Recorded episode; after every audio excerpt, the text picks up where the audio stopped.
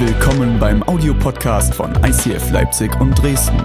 Wenn du Fragen hast oder diesen Podcast finanziell unterstützen möchtest, dann schreib uns an info at icf-leipzig.de.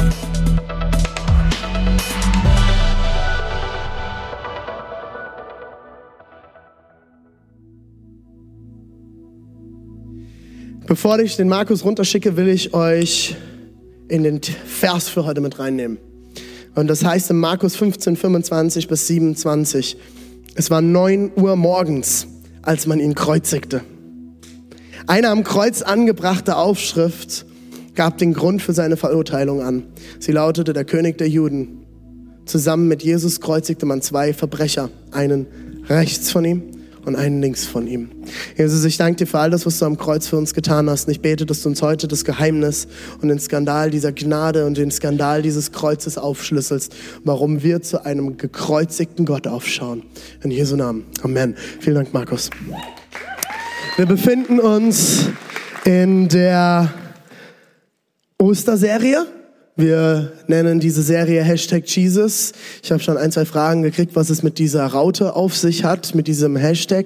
Das ist ganz einfach, es kommt aus, der, aus dem Online-Wesen, aus dem Social Media mit einem Hashtag. Wenn du das bei Google eingibst, wenn ich weiß, bei Google ist, dann hör einfach nicht mehr hin, dann ist es eh egal. Ähm, geh auf Google, gib mal einen Hashtag Jesus 2018 und wirst ganz, ganz viele Informationen finden und tolle Bilder finden zu unserer äh, Predigtserie, weil man bei, im Internet kann man mit so einem Hashtag, mit einer Raute, Hashtag ist das englische Wort für Raute, ganz einfach, äh, kann man Dinge verbinden und sammeln. Wir nennen das Ganze Hashtag Jesus, weil das ist das Zentrum von allem, da wollen wir uns ausrichten und wir schauen uns gemeinsam die letzten 40 Tage von Jesus an. Wir sind heute beim Thema frei von Religion. Und da wir nächsten Sonntag Ostern feiern und wir nächsten Freitag keinen Gottesdienst haben im üblichen Sinne, schauen wir uns heute die Kreuzigung gemeinsam an. Und ich weiß nicht, ob dir bewusst ist, was eine Kreuzigung überhaupt ist, beziehungsweise eine Kreuzigung war. Man sagt, es war und ist die grausamste römische Foltermethode, die es jemals gab. Sie wurde verwendet für Sklaven und Verbrecher Normale römische Bürger durften gar nicht gekreuzigt werden. Das heißt, die Römer haben gesagt, wir haben die grausamste Folter- und Todesmethode der Welt, aber nur für andere, nicht für uns, weil sie wussten, wie schlimm es ist. Sie wurde verwendet zur Abschreckung. Kreuze standen nicht nur auf Golgatha, auf irgendwelchen Bergen, sondern überall im römischen Reich an verschiedensten Hauptstraßen. Man hat diese Menschen an den Hauptstraßen gekreuzigt. Man hat ihn, man, so wie wir heute ein Kreuz kennen, vor allem so wunderschön designt und hübsch wie dieses hier ist, so haben Kreuze nicht ausgesehen. Die Kreuze hatten meistens zum Beispiel diesen ganzen oberen Teil überhaupt nicht. Das ist im Laufe der Jahrhunderte Christentum entstanden. Die meisten Kreuze waren einfach ein T. Ein reines T-Kreuz. Dann wurden die teilweise einfach als so ein T-Kreuz aufgestellt, aber ganz oft hat man auch einfach nur diesen Querbalken genommen, der auch wesentlich größer sein muss als das hier. Das seht ihr, wenn ich so mache. Also das Kreuz war wesentlich größer, wesentlich größer. Dann hat man einfach so einen Querbalken genommen und hat den an einen Baum genagelt und hat die Verbrecher an diesem Baum gekreuzigt, die irgendwo am Wegesrand waren und hat die dann da dran verrotten lassen, im wahrsten Sinne des Wortes, um dem, äh, der, äh, im römischen Reich abzuschrecken und zu sagen, hey, Verbrecher, überleg dir zweimal, was du tust. Du könntest genauso an diesem Baum verschimmeln.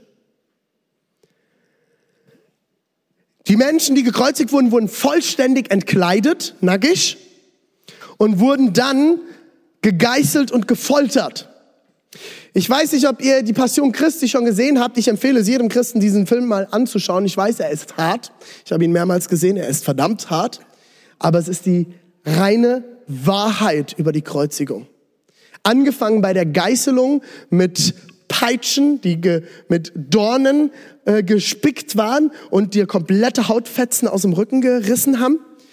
Dass Jesus überhaupt diese Folterung und Geißelung überlebt hat, ist ein Wunder.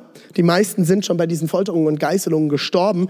Und danach musste man in sehr, sehr vielen Fällen, wie man das auch aus den Erzählungen von Jesus vielleicht kennt, diesen Querbalken, diesen riesigen Querbalken, der mindestens doppelt so groß und so schwer war wie dieses Teil, hat man dann tragen müssen zu dem Platz, wo man gekreuzigt wurde. Jesus hing sehr, sehr wahrscheinlich, so wie die Bibel uns das berichtet, rund sechs Stunden an diesem Kreuz. Das klingt auf den ersten Moment sehr lange, war aber für eine Kreuzigung relativ schnell. Menschen hingen dort teilweise tagelang und sind ganz langsam gestorben. Und zwar wissen das auch die wenigsten Leute. Man wurde dann an dieses Kreuz genagelt, übrigens nicht durch die Handflächen. Bei den Handflächen würde das ausreißen, wenn dort ein ganzes Gewicht dranhängt, sondern äh, wir haben uns heute Morgen schon darüber unterhalten, wie dieser Teil vom Körper heißt. Wir wissen es immer noch nicht ganz genau. Ich glaube, Radius haben mir irgendwelche Krankenschwestern dann zugerufen. Ich nenne es einfach mal den, das Handgelenk, den Teil, wo man eine Uhr trägt. Also den Teil, wo man eine Uhr trägt, dort wurden dann die Nägel durchgejagt oder man wurde nur dran gebunden und dann hing man dort und der Körper ist immer mehr in sich zusammengesackt. Manchmal hat man das, wie man das von Jesus Kreuzungsbildern kennt, hat man die Füße noch hochgemacht, weil wenn die Füße stabilisiert waren, konnte der Körper nicht so schnell zusammensacken, weil das Ziel war, dass der Körper zusammensackt. Und wenn der Körper zusammensackt, sind zwei Dinge passiert. Wenn du Glück hattest, in Anführungszeichen, ist dir das Genick gebrochen oder das Rückgrat. Dann ging das Ganze relativ fix. Dann war nämlich Zapfenstreich. Die zweite Variante war, und das war die qualvollere und die längere Variante ist, dass dein ganzer Brustkorb sich zusammengedrückt hat und auf deine Lunge gedrückt hat und du immer weniger Luft bekommen hast und am Ende erstickt bist. Und das konnte über Tage gehen. Bei Jesus hat es sechs Stunden gedauert ungefähr aber er hat auch davor schon eine heftige Auspeitschung und Geißelung erlebt. Vermutlich waren die Kreuze nicht sehr hoch. Die Füße waren circa 60 Zentimeter, so ungefähr über dem Boden. Man war also hautnah an der gekreuzigten Person dran. Konnte, man konnte, wenn man das wollte, Jesus wahrscheinlich sogar dabei in die Augen sehen. Es war dafür gedacht, Menschen zu zeigen, was mit Menschen passiert, die Fehler machen. Im Cicero, das ist ein Magazin, das vielleicht der ein oder andere kennt, wurde die Kreuzung mal, Kreuzigung mal als die mitleiderregendste aller Todesarten beschrieben. Und ich glaube, dass es das sehr, sehr, sehr gut trifft. Ich habe euch heute was mitgebracht, und zwar eine Leiter. Brauche dann jetzt gleich deine Hilfe, Diana. Meine Leiter. Alle schon mal eine Leiter gesehen? Das ist eine Leiter. Seht ihr sie alle? Könnt ihr sie alle sehen? Ich glaube, da drüben ist ein bisschen schwerer wegen meinem Rednerpult. Du bist mal ein bisschen hier auf Seite. Seht ihr sie alle? Könnt ihr alle die Leiter sehen? Aber ich glaube, ich muss auch die Leiter doch noch mal ein Stück zurück tun, sonst seht ihr nämlich nicht, was ich mit dieser Leiter gleich mache. So, noch ein bisschen zurück. So, jetzt seht ihr sie alle gut, oder? Und zwar habe ich euch die Leiter mitgebracht, weil wir, glaube ich, als Menschen eine Eigenart haben. Wir denken, Gott ist hier ganz oben. Gott ist hier oben. So. Und wenn ich Jesus bzw. Gott erreichen will, muss ich die Leiter hochklettern. Mal alle winken. Hallo, schön euch zu sehen. Gut seht ihr aus von hier oben. Ja, der eine oder andere hat schon ein paar Geheimratsecken hier oben. Ja, jetzt sieht man das. Ja, mal aufpassen. man steht hier oben und denkt, man muss immer näher an Gott rankommen. Man muss irgendwo hochklettern. Gott ist weit oben. Warum strecken wir im Lobpreis die Hände? Weil es ist so dieses Ausstrecken nach Gott und Gott ist irgendwo weit oben. Und was machen wir dann, um dort hochzukommen? Wir haben so verschiedenste Dinge, um Gott zu erreichen. Alle möglichen Menschen, egal welche Religion, das ist mal völlig dahingestellt. Es gibt so eine Sache, die wir ganz gern machen, das sind gute Werke. Das findest du in allen Religionen, das findest du in allen Menschen, angefangen bei den guten Pfadfindern. Eine gute, Tag am, eine gute Tat am Tag, oder? Ganz, ganz wichtiges Thema. Wir versuchen, gute Menschen zu sein und damit, wenn man dann religiös ist, Menschen, äh, äh wollen wir Gott gefallen und etwas für ihn tun. Dann haben wir, danke Diana, haben wir das Thema Buße. Wir wollen Buße tun. Da gibt's die verschiedensten abgefahrensten Sachen in allen möglichen Religionen mit körperlicher Geißelung, auch Fasten zum Buße tun und verschiedenste Sachen. Äh, Buße an sich ist ja nichts verkehrt, das kennen wir auch aus dem Christentum, aber die Frage ist, aus welcher Herzenshaltung und wie man es tut. Ich habe euch da irgendwann auch schon mal ein Bild mitgebracht in der Predigt von einem Geißelungsgürtel, den man sich so Metallnieten ins, ins Fleisch gerammt hat, um zu leiden, wie Christus gelitten hat, um, sein, um seine, für seine Sünden Buße zu tun. Wir versuchen mit Buße tun und auch Leid und Schmerz Gott näher zu kommen und klettern diese Leiter hoch und sind dann irgendwann hier so beim Buße tun und dann kommt die Anbetung. Ihr kennt das zum Beispiel aus dem Islam. Im Islam musst du fünfmal am Tag beten. Das ist eine der Hauptregeln im Islam. Das ist eine ganz, ganz spannende Kiste. Aber jetzt können wir auf die Leute im Islam mit dem Finger zeigen oder wir fangen bei uns an. Weil immer, wenn ich mit dem Finger irgendwo hin zeige, zeigt mindestens ein Finger auf mich. Ja, so, so. Hm. nee, ich habe falsch gesagt. Wenn ich mit zwei Fingern oder einem Finger auf jemanden zeige, zeigen nämlich drei Finger auf mich. Habt ihr aufgepasst? Ah, sind sogar mehrere zeigen drei Finger auf mich. Jetzt macht Sinn, gell, Aaron? Hast du mich da rumprobiert? Aaron stand da so, hä? Ich muss jetzt die Hand halten. Das sind nämlich drei Finger. Da war mal der Test, habt ihr aufgepasst, ja? Mann, oh Mann. Drei Finger zeigen auf mich. Wisst ihr warum? Weil ich bei mir anfangen muss und wir Christen sind nicht besser. Wir haben vielleicht keine vorgeschriebenen Zeiten, wo wir beten. Aber wie oft beten wir und, und machen Anbetung und Lobpreis, weil wir denken, wir müssen jetzt unbedingt Gott näher kommen, wir wollen Gott gefallen und deswegen machen wir Lobpreis. So, wir müssen noch mehr beten, noch mehr beten, noch mehr beten, noch mehr beten. Haben wir letzte Woche ein bisschen drüber geredet. Ist nicht verkehrt zu beten. Aber mit welcher Herzenshaltung, warum tust du es und was ist der Grund dahinter? Ist es, weil du noch eine Stufe nach oben steigen willst? Demut. Buddhismus, schon mal gehört? Ich muss jetzt mal kurz hier einmal drüber streichen. Ja. Im Buddhismus ist eines der größten Ziele, sich selbst aufzugeben. Sich selbst wie aufzulösen. Und ich habe immer wieder interessante Gespräche über Buddhismus. Die meisten Leute, die sich auch Buddhisten im europäischen Raum nennen, haben keine Ahnung, was Buddhismus eigentlich ist. Kann man sich mal wirklich mit auseinandersetzen. Die fangen dann an mit Karma und so ein Quatsch. Ist übrigens Hinduismus, Karma. Ähm, hat nichts mit Buddhismus zu tun, völliger Bullshit. Ist eine sehr, sehr, sehr, sehr interessante Religion, ein sehr, sehr interessanter Ansatz ähm, von Religiosität. Ähm, hat am Ende ganz viel damit zu tun, man muss demütig werden, sich immer mehr auflösen, immer mehr selbst aufgeben. Sieht man das Anbetung noch? Ja, perfekt, habe ich gut gemacht. Und ähm, das war sehr undemütig von mir jetzt. Aber wisst ihr was, in Demut macht mir eh keiner was vor. Ähm, aber auch im Christentum gibt's, ist das so ein riesengroßes The Thema, Demut. Mir hat man immer über Jahrzehnte lang gesagt, ich wäre so undemütig. Bis ich mal gerafft habe, das völliger Quatsch ist. Ich bin einfach eine extrovertierte Persönlichkeit. Ich lebe halt Demut anders. So, und jeder, der jetzt gelacht hat, hat immer noch nicht verstanden, was Demut ist. Demut hat nämlich nichts mit einer Persönlichkeit zu tun, sondern Demut hat was damit zu tun, wie ich mit anderen und mit mir selber umgehe. Schaue ich mehr auf mich oder schaue ich mehr auf andere? Sehr, sehr interessantes Thema. Es gibt ganz, ganz viel in christlichen Kreisen falsch gelebte Demut.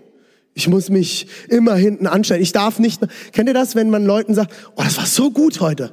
Nee, nee, nee, nee, das war alles Jesus. So gut war es auch nicht. Natürlich darf man Danke sagen. Das ist falsche Demut. Das ist, das ist bescheuert ist, das nennt man das. Das ist hohl.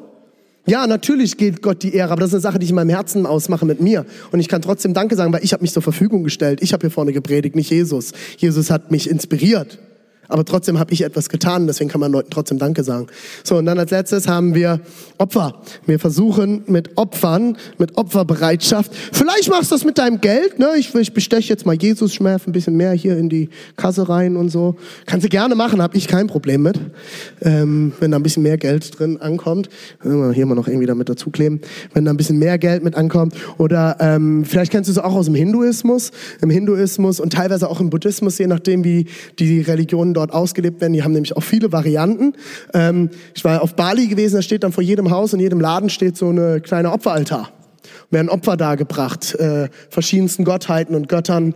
Und äh, um sich selbst zu reinigen, gibt es verschiedenste Ansätze, wie das passiert. Äh, auch wir als Christen haben im Judentum unsere Wurzeln, wo Tiere geopfert wurden, um Gott milde zu stimmen. Was hat Gott damals gesagt? Er hat gesagt, mir stinken eure Opfer, weil ihr nicht verstanden habt, worum es geht.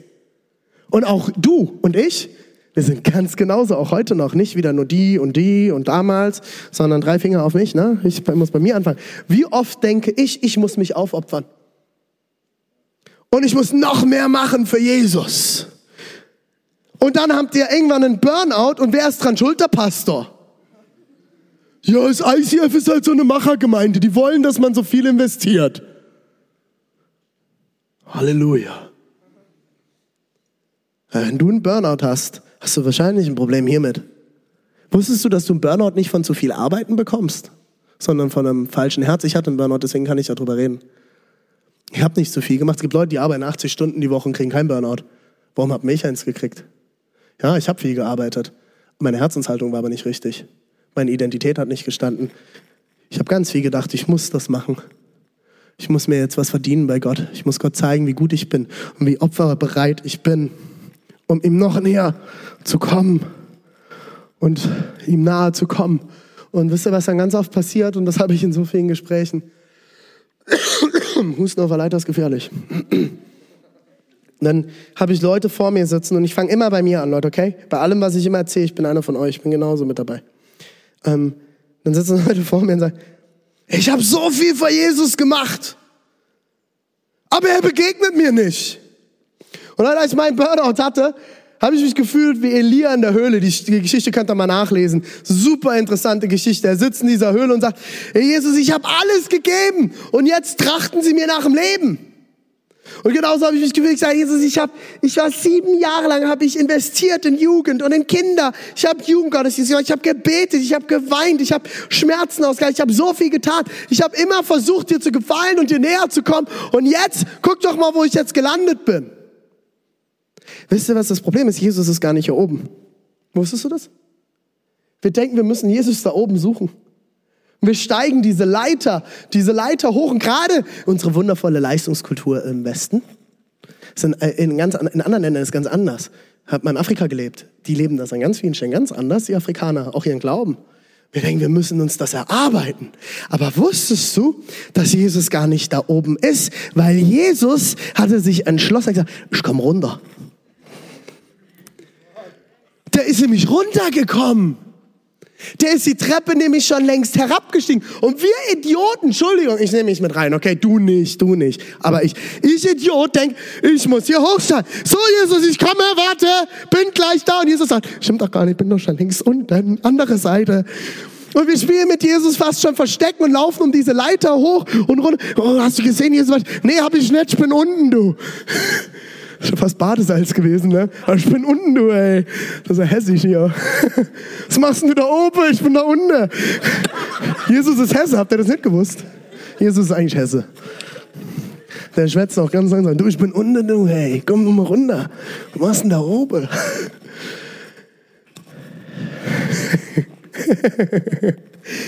Das, das ist total, total bescheuert. Aber so verhalten wir uns so oft. Und das ist das, was das Christentum in sich einzigartig macht. Wir haben einen Gott, der gesagt hat, ich komme die Treppe runter und ich werde Mensch. Ich komme auf eure Ebene. Ich bin bei euch. Ich mache mich euch gleich. Mich hat mal jemand gefragt, René, was, sag mal, was würdest du machen, wenn du einen Ameisenhaufen hast und du bist der Chef von dem Ameisenhaufen? Und du willst diesem Ameisenhaufen erklären, dass alles, was sie machen, völlig bescheuert ist und sie aufhören sollen. Was würdest du machen? Hast dich mal neben Ameisenhaufen gestellt und den angebrüllt? Ey Jungs, völliger Schwachsinn!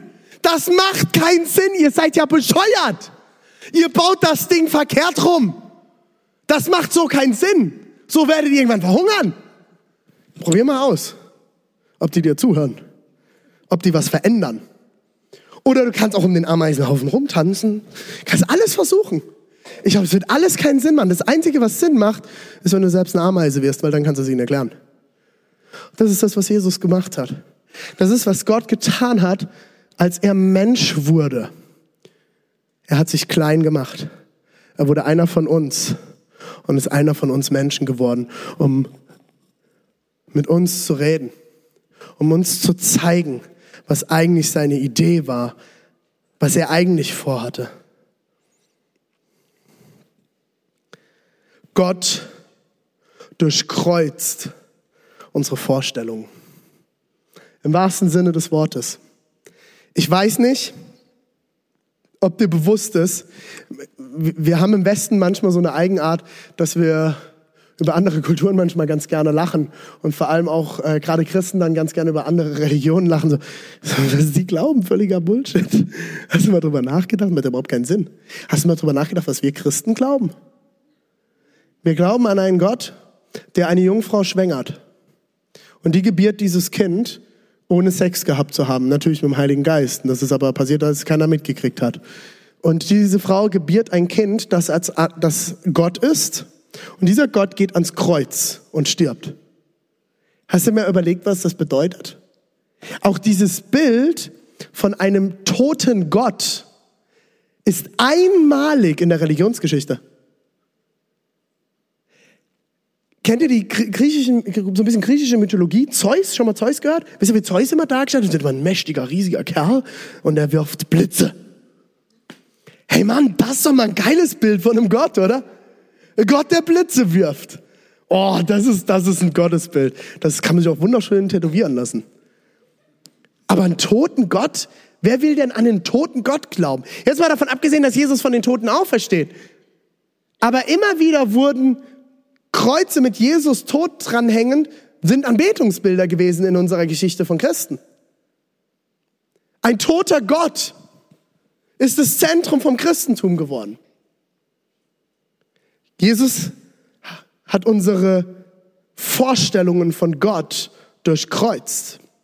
Es heißt im Johannes 3, Vers 16, Gott hat die Menschen so sehr geliebt, dass er seinen einzigen Sohn für sie hergab. Jeder, der an ihn glaubt, wird nicht zugrunde gehen, sondern das ewige Leben haben. Werde am Ausgang werdet ihr diese diese ähm, Visitenkarten bekommen, wie in den letzten Wochen auch. Wenn du nicht da warst, dann fehlt dir eine. Dann hast du einen leeren Fleck an deiner Wand, wenn du die schön aufhängst. Tut mir sehr leid für dich. Frei von Religion. Und dort findet ihr auch den Vers nochmal. Den könnt ihr euch irgendwo hinhängen. Ähm, klebt ihn euch irgendwo hin, um euch daran zu erinnern. Und im äh, Römer 5, 7 bis 8 steht es nochmal auch total genial. Kaum jemand würde für einen anderen Menschen sterben, selbst wenn dieser schuldlos wäre. Es mag ja vorkommen, dass einer sein Leben für einen ganz besonders gütigen Menschen opfert. Gott aber beweist uns seine große Liebe gerade dadurch, dass Christus für uns starb, als wir noch Sünder waren. Das ist der Skandal der Gnade. Helena.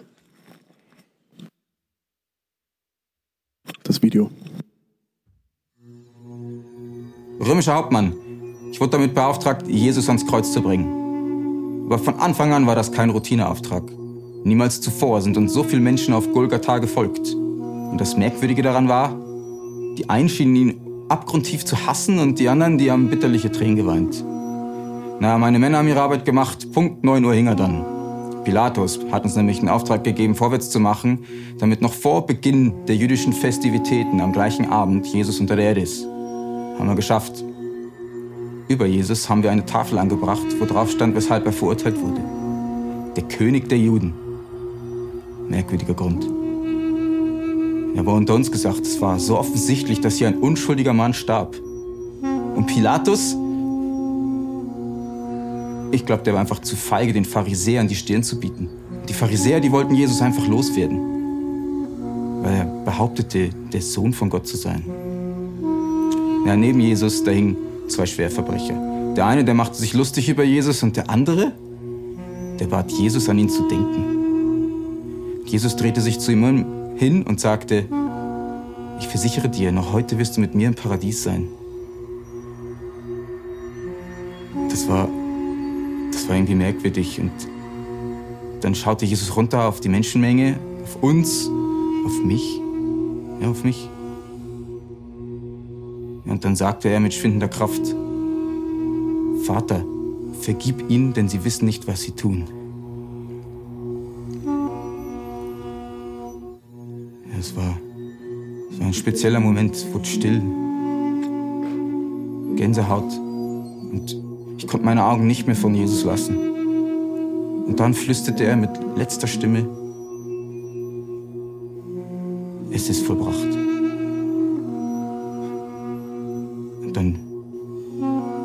seinen Kopf. Er war tot. Hey, das war wirklich der Sohn von Gott.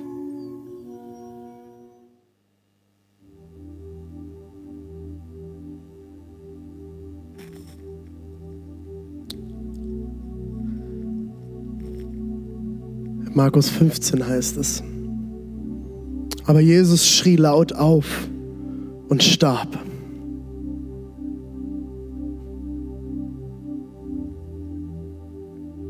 Im selben Augenblick zerriss im Tempel der Vorhang vor dem Allerheiligsten. Von oben bis unten. Der römische Hauptmann, der gegenüber vom Kreuz stand, hatte mit angesehen, wie Jesus starb und rief, dieser Mann ist wirklich Gottes Sohn gewesen.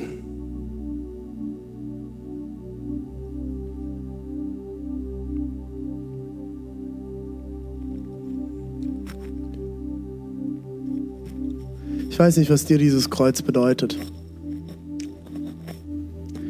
Ich weiß nicht, wo du auf deiner Leiter stehst. Ich weiß nicht, wie du oft du schon rauf und runter geklettert bist. Vielleicht bist du schon seit Ewigkeiten Christ. Und du machst diese Spiele immer wieder trotzdem. Vielleicht bist du auch noch gar kein Christ. Vielleicht hast du diesen Gott noch nie kennengelernt.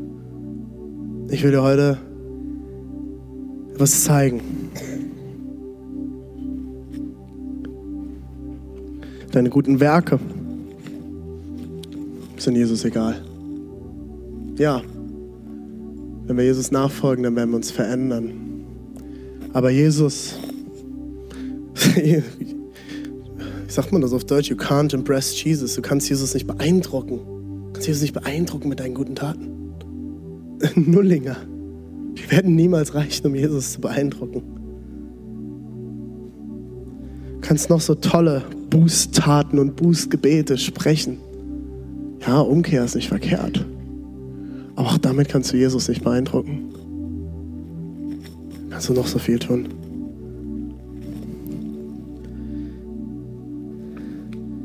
Im Psalm heißt es irgendwo, dass die Lieder, die wir singen, für Jesus oft nicht mehr gefallen, Gott nicht mehr gefallen, weil wir sie mit falschen Herzenshaltungen singen. Weil wir anbeten, weil wir weiterkommen wollen, weil wir die Leiter hochkommen wollen, weil wir Gott gefallen wollen. Ja, Gott liebt Anbetung und Lobpreis. Deswegen machen wir das in unserer Kirche. Aber warum machst du Anbetung und Lobpreis? Geht es aber um dich oder geht es um Jesus? Ach, und eine tolle Demut. Bist du demütig, Menschenskinder? Bist du demütig? Die Anbetung mal hier hoch. Bist du ein demütiger Mensch? Ganz toll. Kannst du dich immer nach hinten anstellen, weil du immer noch nicht verstanden hast, wer du eigentlich bist. Und dass Jesus dich wundervoll gemacht hat. Und über Opfer sein haben wir letzte Woche geredet. Du bist eigentlich kein Opfer mehr, wusstest du das? Jesus hat dich nie zum Opfer geschaffen. Nie. Jesu Idee war nie Opfer da sein. Noch nie. Jesus ist eigentlich das letzte Opfer. Als er am Kreuz gestorben ist, war er das letzte Opfer.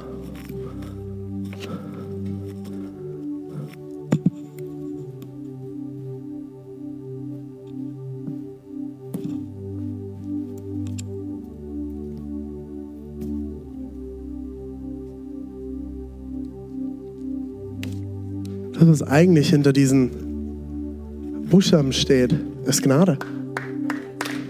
Eigentlich, wofür eigentlich, wofür eigentlich das Kreuz steht, ist Gnade. Gnade.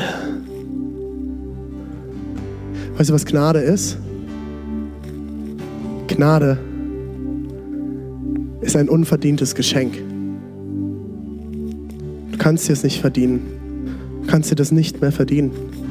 Seitdem Jesus im Kreuz gestorben ist, sowieso nicht mehr, weil der ist nämlich unten. Der, du, du stehst immer noch hier oben und sagst, Jesus, ich habe da so viel für dich getan. Siehst du es denn immer noch nicht? Das interessiert mich nicht. Das interessiert mich nicht. Ich habe es doch schon längst vollbracht. Das Geschenk liegt schon längst unterm Kreuz. Komm dir doch dein Paket abholen. Du bist mein Kind. Du musst nicht mehr klettern. Du bist mein Kind. Ich will, dass du Kind bist. Du bist geliebt. Du bist befreit. Es ist schon längst alles vollbracht. Und das ist genau das, was wir euch jeden Sonntag erklären mit diesen Symbolen. Jesus ist Gottes Liebe. Er ist Liebe. Einzig wahre und reine Liebe. Alles, was er getan hat, war aus Liebe. Er will nicht, dass wir eine Leiter hochklettern müssen, sondern er will, dass wir ins Zentrum unserer Bestimmung kommen und das ist Lieben. Und so wie er diese Treppe runtergekommen ist, sagt er zu dir, komm, komm mein Kind, komm zu mir. Ich habe alle Gnade und alle Liebe bereit. Und dort, wo du Abzweige genommen hast von der Liebe, wo du nicht mehr geschafft hast zu lieben, wo du an dem Ziel zu lieben vorbeigelebt hast, bei deiner Familie, bei deinen Freunden, bei wem auch immer, wo du vorbeigefahren bist, da hast du die Gnade. Dafür bin ich an dieses Kreuz gegangen. Zum Glück nicht das hier, aber das Papier. Aber dafür bin ich an das Kreuz gegangen und bin gestorben. Deswegen ist Gott in Jesus Christus Mensch geworden und am Kreuz gestorben. Wisst ihr, mit jedem Mal, wo wir diese Abbiegungen nehmen, kommt Tod in diese Welt. Sagst du, hä, wie bringe ich denn Tod in diese Welt? Ist dir schon mal aufgefallen? Jeden Krieg, jeden Streit, all diese ganzen Dinge, so viele Dinge an Leid in dieser Welt. Und ich sage nicht, jedes Leid ist menschlich verursacht. Es gibt auch Leid, das wir nicht erklären können, wo ich auch keine Antwort drauf habe. Was die Bibel auch an vielen Stellen offen lässt. Ich verstehe es nicht. Es gibt Leid, das wir nicht verstehen können. Aber sehr, sehr, sehr viel Leid in dieser Welt ist durch Menschen verursacht, weil wir nicht lieben. Kriege, Tod ist an so vielen Stellen in dieser Welt, weil wir nicht lieben. Ich kriege immer wieder die Frage gestellt, René, warum müssen Kinder hungern auf dieser Welt? Sag ich, weil wir, ne? Weil du und ich nicht genug lieben. Wir schmeißen so viel Lebensmittel auf, auf, diesen Teil dieser Welt weg, von dem der Rest dieser Welt satt werden kann. Wusstest du, dass wir genug Ressourcen auf der gesamten Welt haben? Also Gott hat alles uns gegeben. Das Problem ist, wir gehen nicht sauber damit um und wir gehen nicht ordentlich damit um. Weil wir nicht genug lieben. Weil unser System krank ist. Unser System von Menschen erstellt wurde und nicht aus Liebe, sondern Egoismus, weil Menschen sind Egoisten. Du und ich sind Egoisten. Im tiefsten Herzen geht es uns ums Überleben. So sind wir geschaffen. Aber deswegen ist Gott auf diese Welt gekommen. Er wurde selbst zur Ameise und hat den Ameisen erklärt, ich liebe dich einfach nur. Es ist alles schon längst, wie Jesus am Kreuz gesagt hat, es ist vollbracht. Auf Englisch sagt man, it is finished. Es ist zu Ende. Es ist vorbei. It is done. Es ist zu Ende. Fertig. Giovanni Trapattoni würde sagen, ich habe fertig. Es ist vorbei. Es ist vollbracht. Jesus ist den schlimmsten und jämmerlichsten Tod gestorben. Er ist jämmerlich am Kreuz verreckt. Entschuldigung, wenn ihr jetzt denkt, das darf man in der Kirche nicht sagen, aber so ist es gewesen. Er ist verreckt. Unter Schmerzen ist er diesen Tod gestorben am Kreuz, damit du und ich diese Freiheit erleben können. Und dafür steht dieser Anker. Weil Jesus ist nicht an diesem Kreuz hängen geblieben. Wusstest du, dass wir keinen toten Gott anbeten?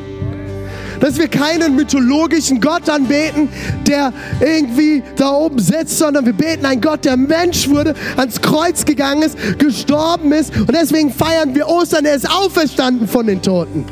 Ist wieder zum Leben erweckt. Das Kreuz ist machtlos ohne die Auferstehung weil dann würden wir einen toten Gott anbeten. Ein toter Gott kann aber nichts verändern, nur ein lebendiger Gott. Und dieser lebendige Gott hat uns den Heiligen Geist gegeben, der in dir und in mir leben möchte und will, Tag ein, Tag aus, wenn du Kind Gottes bist. Du bist Kind Gottes, wusstest du das? Du hast das wahrscheinlich nur noch gar nicht erkannt. Weil Kind Gottes wirst du nicht durch Leiter aufsteigen, sondern Kind Gottes wirst du durch Annehmen des Kreuzes, durch Annehmen von Gnade, durch Annehmen von Liebe. Dadurch wirst du Kind Gottes. Und dadurch wird der Heilige Geist in dir lebendig. Dadurch wird Gott in dir leben. Da drin liegt Kraft, da drin liegt Power, da drin liegt Heilung, da drin liegt Identität. Da drin liegt Leben und Weg. Jesus sagt, ich bin der Weg und das Leben. Aber wie denn? Weil er in dir leben will durch Gnade. Aber du läufst immer noch die Leiter hoch. Du musst nichts für ihn tun. Nichts, außer ihn annehmen und leben. Ich habe das letzte Woche gesagt, Jesus hat viel auf dieser Erde bewirkt. Und er hat es niemals getan, um Gottes Sohn zu sein, sondern er hat es getan, weil er Gottes Sohn war. Wenn du deine Kindschaft verstanden hast und anerkannt hast, wirst du Dinge aus Gottes Kraft heraus tun. Ja, sie sind manchmal trotzdem anstrengend und herausfordernd. Aber du wirst sie tun, weil du Kind Gottes bist, nicht mehr um Kind Gottes zu werden. Du musst nicht mehr Kind Gottes werden. Du bist Kind Gottes. Jeder in diesem Raum, du bist Kind Gottes. Du musst es nur annehmen. Du musst es nur annehmen. Du musst diese Gnade nur annehmen. Ich will mit euch beten. Lass uns gemeinsam aufstehen.